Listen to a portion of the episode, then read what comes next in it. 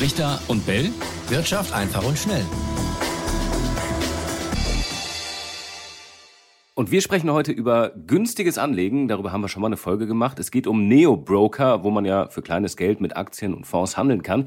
Vor allem bei jungen Menschen beliebt. Aber dieses günstige Handeln könnte bald vorbei sein. Die EU will das nämlich verbieten bzw. einschränken. Und äh, wir wollen heute darüber sprechen, was das für Anleger bedeutet. Genau, sie will es den Betreibern eben dieser Trading-Apps, den Neo-Brokern, verbieten.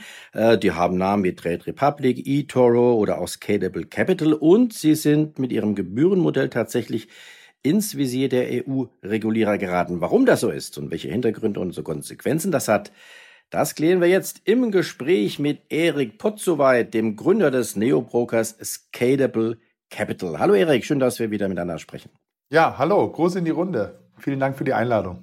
Grüße auch von mir. Ähm, wir haben ja vor gut einem Jahr genau im äh, Mai war das 22 äh, schon mal gesprochen. Da waren Sie schon mal unser Gast und haben wir darüber geredet, wie das Geschäftsmodell vom äh, Neo-Broker generell funktioniert, warum Sie so niedrige Gebühren anbieten können. So dieses Geschäftsmodell, das dahinter steckt, das soll jetzt also von der EU verboten werden.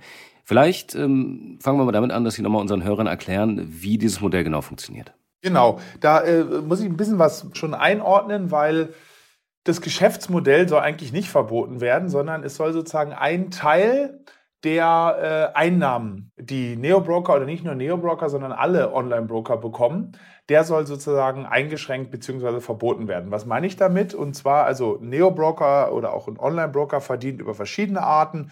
Wir nehmen manche Gebühren direkt vom Kunden. Wir haben Mitgliedsbeiträge, wo Kunden bei uns äh, beispielsweise einen Fünfer im Monat zahlen, dann haben sie eine, eine Anlage, eine Trading Flatrate wir verdienen Geld über Zinsen, also über eine ganze eine Bandbreite. Aber ein bestimmter Teil der Einnahmen kommt von Market Makern. Und zwar, wenn Kunden bei uns eine Order aufgeben, dann haben sie bei uns die Möglichkeit, da bieten wir zwei Ausführungsplätze, einmal Xetra an der Deutschen Börse in Frankfurt und einmal Getex, das ist die ähm, Börse in München. Und wer über die Börse in München handelt, der hat vergünstigte Trading-Gebühren bei uns. Äh, weil wir von den Market Makern, die an der Börse äh, München Kurse stellen, Teile von den ja, Einnahmen, die der Market Maker hat, zurückbekommen. Ne? Äh, da kann ich vielleicht ganz kurz auch nochmal ins Detail gehen. Also wie verdient ein Market Maker Geld? Market Maker ist ein Profihändler, der den ganzen Tag Kurse für Wertpapiere stellt, für ETFs und Aktien und, und andere Sachen, ne? Anleihen, Derivate, alles Mögliche. Und der Market Maker verdient sein Geld über den Spread. Und wer diesen Market Maker jetzt Geschäft bringt, der kann zum Market Maker hingehen und sagen, ich bringe dir hier Geschäft, vor allem bringe ich dir sehr schönes Geschäft, nämlich Retail, also kleine Orders, die hin und her gehen. Das mögen die Market Maker. Gib mir deswegen etwas von deinem, ja, von deinen Einnahmen ab, äh, weil ich dir Geschäft bringe. Darf ich kurz einhaken, warum mögen die dieses Kleingeschäft? Äh, normalerweise denkt man doch, na, die Großaufträge sind denen viel lieber und deswegen äh, können ja normalerweise auch die ganz Großen mit äh, super günstigen Gebühren handeln und das Kleingeschäft, das ist eben sehr aufwendig und das ist doch eher unbeliebt, so zumindest äh, die Vermutung. Ja, also groß ist, will ich gar nicht sagen, dass die Großgeschäfte nicht auch mögen, aber ich nenne mal folgendes Beispiel. Und zwar, Sie sind jetzt Market Maker und ich frage Sie zu einem Kurs, ist ein bisschen vereinfachtes Beispiel, aber es hilft, die Systematik zu verstehen.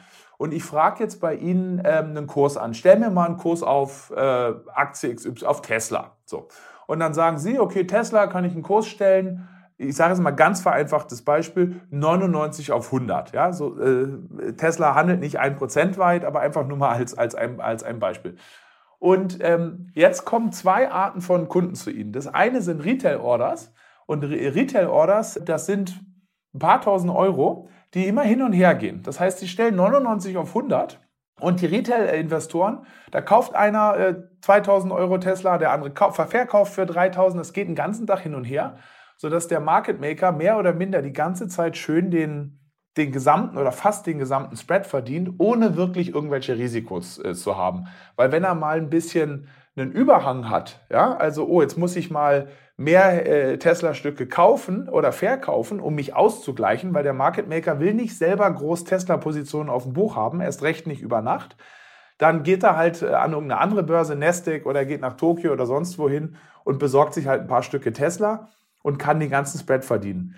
Wenn ich hingegen ein großer institutioneller Anleger bin und äh, Sie zeigen mir 99 auf 100 und ich knall Ihnen aber eine 100 Millionen Euro Order, jetzt mal als Beispiel, auf den Tisch, dann müssen Sie schauen, dass Sie auch wirklich für 100 Millionen Dollar oder Euro diese Tesla besorgen können. Und vielleicht können Sie das gar nicht. Vielleicht laufen Sie dann rum bei allen anderen weltweiten Börsen und können die gar nicht für 100 äh, einkaufen, sondern für 110 einkaufen. Dann machen Sie sogar einen Verlust auf diesen Orders. Und deswegen ist bei Retail-Orders, wo ich Ihnen einen verlässlichen Kurs stelle, zu dem ich dann auch wirklich ausführe, ja, sind Retail-Orders ähm, besser und risikoloser für den Market Maker, als es große institutionelle Orders sind. So, jetzt kommen wir aber vielleicht nochmal auf den Punkt, den wir eigentlich ansprechen wollten, weil äh, jetzt sind wir schon so ein bisschen ins, ins Detail reingerutscht. Mhm. Es geht ja, und deswegen hatte ich gesagt, das Geschäftsmodell Payment for Order Flow, das ist ja das, was äh, die EU jetzt einschränken möchte oder verbieten möchte ist ja dann das, was Sie jetzt klar äh, mit dem Market Maker ähm, Anteil, glaube ich, benannt hatten. Vielleicht noch mal kurz zur Erklärung, ähm, inwiefern, weil Sie hatten ja gesagt, das ist ein Teil des Geschäftsmodells, Zinsen, die hatten wir, glaube ich, wo wir vor einem Jahr gesprochen hatten, war das noch gar nicht so ein, so ein Treiber vom, vom Geschäft, oder? Also wie hoch ist der Anteil des äh, Payment for Order Flows am, am Gesamtumsatz, möchte ich mal fragen. Also das ist ja dann schon das Hauptgeschäftsmodell. Jedenfalls war es das, wo wir vor einem Jahr gesprochen haben. Ähm, ist also sozusagen die genaue Prozentanzahl, die, die geben wir nicht bekannt, aber es ist, äh, es ist nicht der Hauptteil. Es ist, also es ist sogar deutlich weniger als die, also es liegt, liegt unter einem, äh, aus dem Bauch aus würde ich sagen, unter einem Viertel sogar, ja, was Payment for Order Flow da ausmacht. Aber es ist schon, es ist nicht, äh, es ist nicht unsignifikant. Ja? Also wir sind da schon schön breit diversifiziert. Wir haben auch ein Vermögensverwaltungsgeschäft, wo wir eine Managementgebühr bekommen. Das ist bei uns, wie gesagt, äh, sind wir da breiter aufgestellt als vielleicht manch anderer. Aber nichtsdestotrotz, es hilft halt, diese Ordergebühren so günstig darzustellen. Und wenn das jetzt wegfiele, dann, ja, entweder müssen wir überlegen, dass wir das selber auf die, auf unsere Rechnung nehmen oder wir müssen es für den Kunden teurer machen. Und Sie haben ja jetzt dann auch ähm, in der Frage formuliert, ja, warum soll das überhaupt verboten werden? Ne? Weil ich stelle es ja jetzt so dar, dass eine super Sache für die Endkunden ist, insbesondere für kleine Kunden. Warum will denn die EU das verbieten? Da ist ein bisschen der Gag, die EU wollte das eigentlich gar nicht verbieten. Die hatte das gar nicht auf ihrer Agenda. Und zwar dieses große Paket, ähm, was jetzt hier, äh, dieses große neue regulatorische Paket, das betrifft ja nicht nur Payment for Order Flow, da wird jetzt immer drüber geredet, aber das betrifft verschiedenste andere Sachen. Das betrifft zum Beispiel Themen wie ein sogenanntes Consolidated Tape, also letztendlich ein so ein Datenfile, wo alle möglichen Ausführungskurse zu einem jeweiligen Zeitpunkt ersichtlich sind und weitere Punkte. Und dieses Payment for Order Flow ist ganz kurz vor Schluss eigentlich rein auch ohne dass es da eine evidenzbasierte Analyse gab. Normalerweise wird eine Analyse durchgeführt, dass man sagt, wie viel würde denn so eine regulatorische Änderung bringen oder nicht bringen. Ähm, das ist alles nicht passiert. Das ist Holter die Polter am Ende reingestolpert. Und gar nicht, weil die Kommission das groß auf dem, ähm, oder die EU das groß auf der Agenda hatte, sondern das waren reine Wettbewerbsinteressen. Also insbesondere die Market Maker Vereinigung in Europa will halt lieber das Geld für sich behalten anstatt es rauszugeben an ähm, Retail-Investoren über die Neobroker und die großen Monopolbörsen in Europa, ähm, denen äh, stinkt das ebenfalls, dass die Geschäfte nicht mehr äh, über sie laufen, sondern über, über andere Ausführungsplätze. Also ja, das hat nichts mit Konsumentenschutz zu tun. Das ist ein reines Anti-Wettbewerbsthema hier gewesen sozusagen. Also Sie sagen, dass es vor allen Dingen Lobbyismus war der etablierten Börsen und der Banken, ähm, der zu diesem Verbotsvorschlag geführt hat. Aber es gibt ja Argumente, die man zumindest lesen kann, warum die EU jetzt das äh, Verbot ähm, aufgenommen hat in diesen Vorschlag. Das sind zwei, die ich jetzt äh, kenne. Mangelnde Transparenz, das eine, und eine Gefahr der Spielsucht. Vielleicht gehen wir die mal einzeln durch. Also mangelnde Transparenz haben Sie ja eigentlich schon widerlegt, äh, indem Sie sagten, ja, das ist alles transparent, wir teilen uns die, äh, diesen Spread einfach auf, den Unterschied zwischen An- und Verkaufskursen. Mhm, genau, also äh, vielleicht kann ich es noch ergänzen. Es gibt, äh, das Hauptargument ist eigentlich Interessenskonflikt, ne? weil Transparenz, ja, also es ist transparent, es muss, wir müssen die Gebühren genau ausweisen, was wir an Payment for Order Flow bekommen. Wir müssen ihnen auch nach dem abgelaufenen Geschäftsjahr ein, müssen wir jedem Kunden ein ganz genaues Reporting schicken wie viel Euro für jede einzelne Transaktion geflossen ist. Also ich möchte mich sogar so weit aus dem Fenster legen, dass ich sage, es gibt keinen Geschäftsbereich im Leben eigentlich, der so transparent ist. Ne? Weil wenn Sie losgehen und Sie kaufen sich ein Auto, eine Jeans, eine Kugel Eis im Sommer, fragen Sie doch mal die Verkäufer, wie viel verdienst du genau dran? Was sind denn deine Produktionskosten? Schreib mir das mal bitte genau auf und schickt mir das zu. Jeder zeigt Ihnen da einen Vogel. Online-Broker oder überhaupt Banken müssen das aber genau für diese Art des Geschäftes machen. Lesen Sie Kunden sich das durch? Nee, die meisten nicht, aber es gibt kaum einen Bereich im Konsumentengeschäft, der so transparent ist wie dieser Bereich.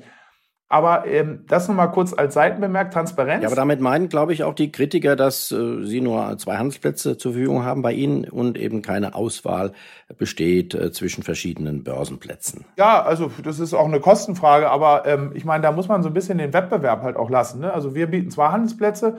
Äh, wenn Sie zu einem wollen, der Ihnen 20 Handelsplätze gibt, wo Sie auch in Tokio und in Madrid handeln können, dann äh, gibt es da 20 andere Broker in Deutschland, zu denen Sie hingehen können. Das können Sie sich ja selber, äh, können Sie sich ja selber aussuchen. Ähm, die sind dann aber auch teurer. Ne? Deswegen kostet eine Order da auch 20, 30, 40 oder 50 Euro und nicht einen Euro. Ähm, da sollte man den Wettbewerb schon Wettbewerb sein lassen. Das Hauptargument sozusagen der Kritiker ist Interessenskonflikt, dass man sagt, naja, wer Geld bekommt, der hat doch einen Anreiz dann, also wenn ich aus dem Spread des Market Makers Geld kriege, dann habe ich einen Anreiz, einen schlechten Spread zu zeigen. Ja, das ist sozusagen das Argument. Und ja, in der Theorie stimmt das sogar. Ne? Also jetzt mal rein auf dem Papier, ich kriege da Geld aus dem Spread, dann hätte ich ja den Anreiz, äh, schlechte Spreads zu zeigen und mich da dann sozusagen gesund zu stoßen. Es hält aber dem Praxistest nicht statt. Also das kann man ja alles nachschauen. Sie können ja bei uns reingehen und machen Sie es einfach mal selber. Kaufen Sie eine, eine Aktie oder eine ETF kaufen Sie die auf Xetra und kaufen Sie die bei, bei Getex und schauen Sie, ob die Kurse schlechter sind. Und was kommt raus? Nee, die Kurse sind nicht schlechter. Der Kurs ist der gleiche,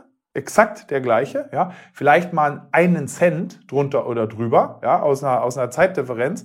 Aber der ist eigentlich der gleiche und die Nebenkosten, nämlich das, was Sie für die Ordergebühr zahlen, die sind drastisch niedriger. Sie zahlen also nicht 10 oder 20 Euro, sondern nur einen Euro. Und das macht für kleine Orders den großen Unterschied. Und äh, das sagen ja nicht nur wir, sondern das sagt die Stiftung Warentest, das sagt selber die BaFin, die hat da eine Studie durchgeführt. Aber diese Fakten haben leider in der Diskussion leider keine Rolle gespielt. Das war das, das, das, das, das große Drama. Ja? Auch nicht die, äh, die Gefahr, die angeführt wird, der, der Spielsucht, dass Leute durch die günstigen Gebühren eben dazu verleitet werden, jetzt mit Aktien mehr oder weniger zu zocken? Ja, äh, ja. Also weiß ich nicht. Das kam so ein bisschen auf. Ich glaube, das war mal, also die Spielsucht wurde jetzt in letzter Zeit nicht mehr so genannt. Das kam auf damals eher so ein bisschen, als diese GameStop äh, Verrücktheit existierte, als GameStop wie verrückt gehandelt wurde. Da sagt man, ja, seht ihr, zu solchem Verhalten führen die Neo-Broker, äh, weil äh, Neo-Broker, da sind, da sind nur diese ganz verrückten Anleger, die GameStop ganz Tag hoch und runter handeln. Ähm, das ist meiner Meinung nach aber eine Übertreibung gewesen. Also wenn wir unsere Kunden anschauen, die machen zu 70 Prozent ETFs. Ja, es gibt natürlich auch eine bestimmte Anzahl von Kunden, so fünf oder zehn Prozent Kunden, die würde ich als aktive Händler einkategorisieren. Aber die meisten Kunden, äh, die machen ETF-Geschäft. Das ist bei Weitem das beliebteste Produkt bei uns. Und was diese niedrige Gebühren vor allem machen, ist, die erlauben es kleinen Kunden an die Börse zu gehen. Man kann also eine Order für ein paar hundert Euro, kann man jetzt machen, die ging früher nicht. Und ganz wichtig, kostenlose Sparpläne. Kostenlose ETF-Sparpläne gab es früher nicht. Die gibt es nur in der, in der, wirklich in der Masse, seitdem die Neo-Broker das auf den Tisch gepackt haben. Und das ist insbesondere für kleine Investoren wichtig. Und ja, dem erweist man hier jetzt einen brutalen Bärendienst. Ja, aber das ist äh, ganz spannend. Wird es die denn demnächst noch geben? Jetzt haben Sie ja eben gesagt, dass die Gebühren womöglich dann bei Ihnen auch steigen werden. Was heißt das am Ende für die Kunden? Haben die dann eben nicht mehr dieses, ähm, dieses günstige Angebot, was wir gerade gehört haben? Ja, da muss man schauen. Ja, äh, warum bleibe ich da so ein bisschen vage? Weil A, also in Kürze ändert sich eh in Deutschland zumindest nichts, weil in Deutschland wird eine, eine dreijährige Übergangsfrist haben. Ja? Und bis dahin müssen wir halt schauen, A, kriegen wir in Europa vielleicht die Leute doch noch vom Guten überzeugt, ne? weil ähm, ja, das liegt jetzt zwar erstmal auf dem Tisch, durchs Parlament ist es noch nicht, interessanterweise. Also es ist zwar schon, glaube ich, ähm, es läuft schon komplett in die falsche Richtung, diese, diese Regel, aber sie ist noch nicht beschlossen. Selbst wenn sie beschlossen wird, ähm, man kann auch beschlossene Sachen, vielleicht die äh, Verbraucherschutzorganisationen und die EU dann nochmal wieder zum Besseren bekehren, ja, weil ähm, das ist ja, ist ja alles nicht für ewig in Stein gemeißelt. Also das ist, wird unsere Arbeit sein, deswegen spreche ich jetzt auch mit Ihnen, um die, die Leute da ein bisschen aufzuwecken, weil das Thema wurde mehr oder minder in einem ganz kleinen Expertenkreis oder Lobbyistenkreis äh, besprochen. Konsumenten wurden überhaupt nicht gefragt. Ja? Äh, und auch die Presse hat sich mehr oder minder nicht dafür interessiert. Die wachen jetzt, also ich habe jetzt hier jeden Tag kriege ich fünf Anfragen, ja, um darüber zu sprechen. In der Zeit, wo es eigentlich relevant gewesen wäre, wo sich nämlich die Politik eine Meinung darüber bildet, äh, war das Interesse nicht da. Das ist, kommt erst jetzt. Ja. Aber so wie ich Sie verstehe, war es da ja auch noch gar nicht klar, dass das überhaupt verboten werden soll. Doch, das ist schon klar. Hinter den, hinter den Gesprächen ist das in den letzten sechs Monaten eigentlich schon eine gegessene Sache gewesen. Ja. Warum? Ja, muss ich vielleicht auch nochmal dazu sagen. In Deutschland sind sich eigentlich alle einer Meinung, dass das eine schlechte Idee ist. Das Finanzministerium sagt, Payment for Order Flow ist gut, das abzuschaffen wäre ein Nachteil für Anleger. Die BaFin sagt das Gleiche, Stiftung Warentest sagt das Gleiche, Finanztipp sagt das Gleiche, die Anleger sagen das Gleiche, die, selbst die Banken sagen das.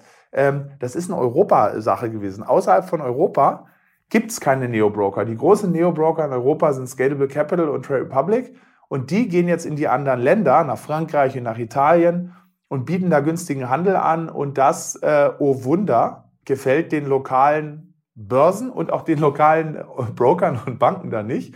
Und deswegen, das ist ein reines Wettbewerbsding. Ist ja ein guter Punkt. Ja.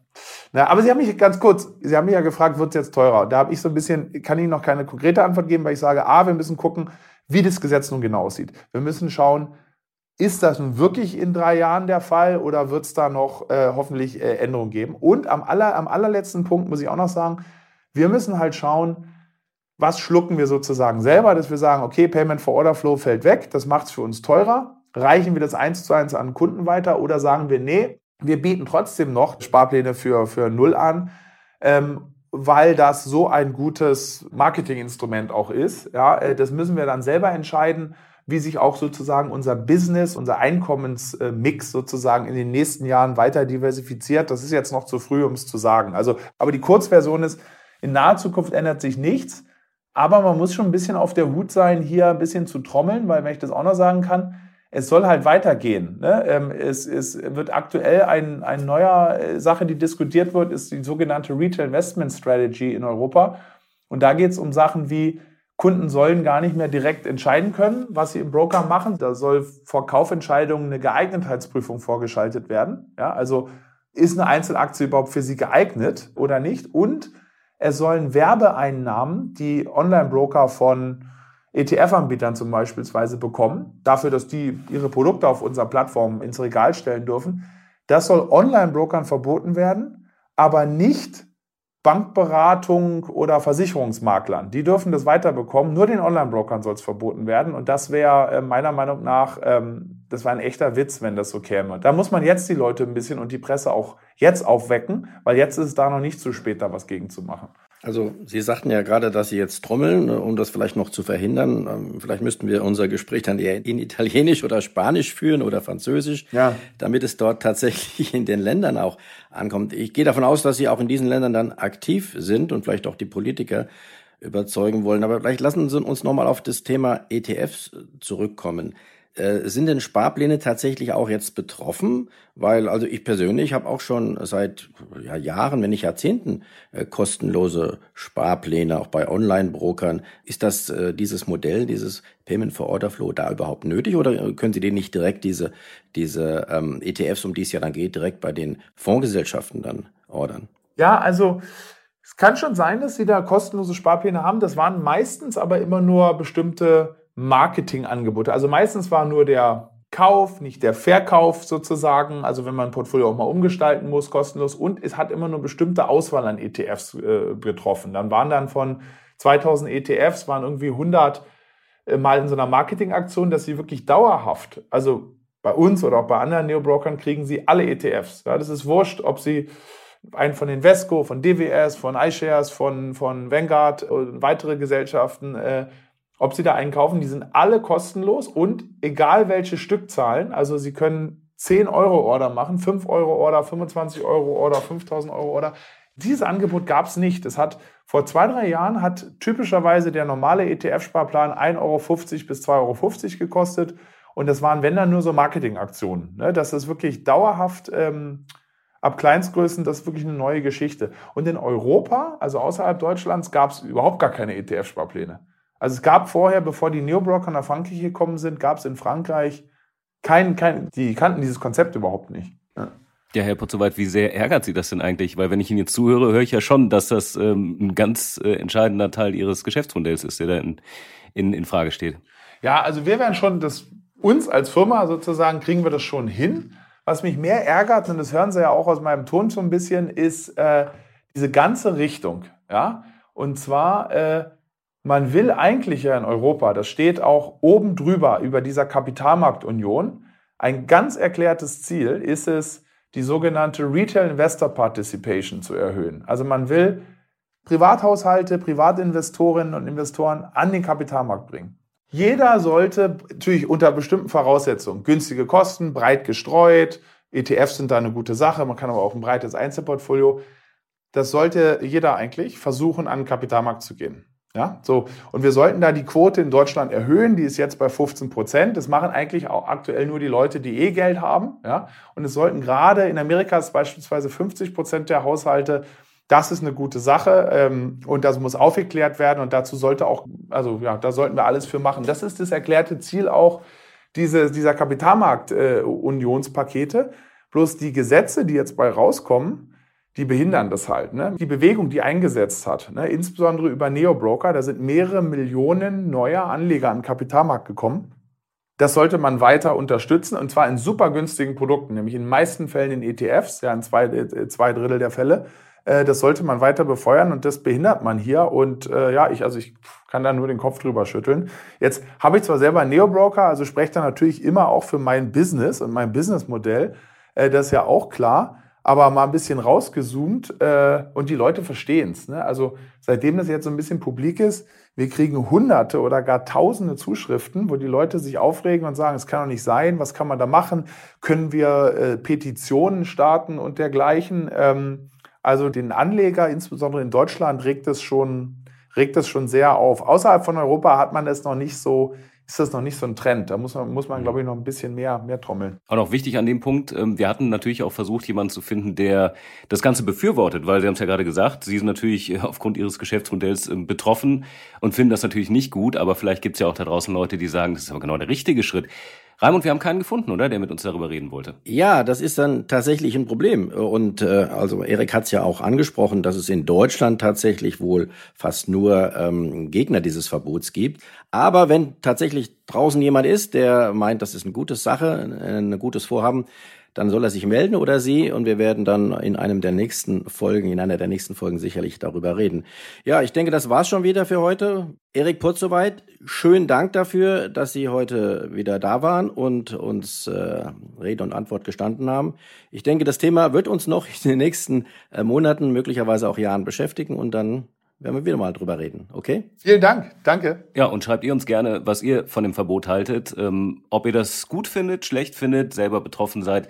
Auch das interessiert uns. Brichter und bellet.ntv.de ist unsere E-Mail und dann hören wir uns beim nächsten Mal wieder. Ciao, ciao. Brichter und Bell, Wirtschaft einfach und schnell.